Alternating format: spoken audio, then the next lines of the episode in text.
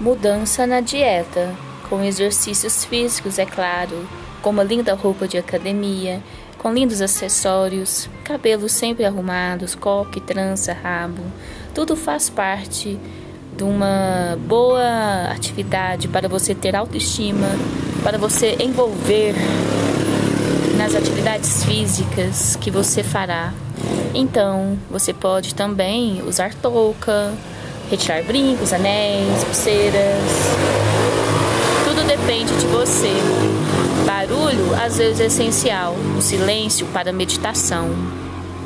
Então, praticar atividades físicas eleva o seu subconsciente para usufruir do melhor e deixar você sempre linda e bem disposta. Obrigada.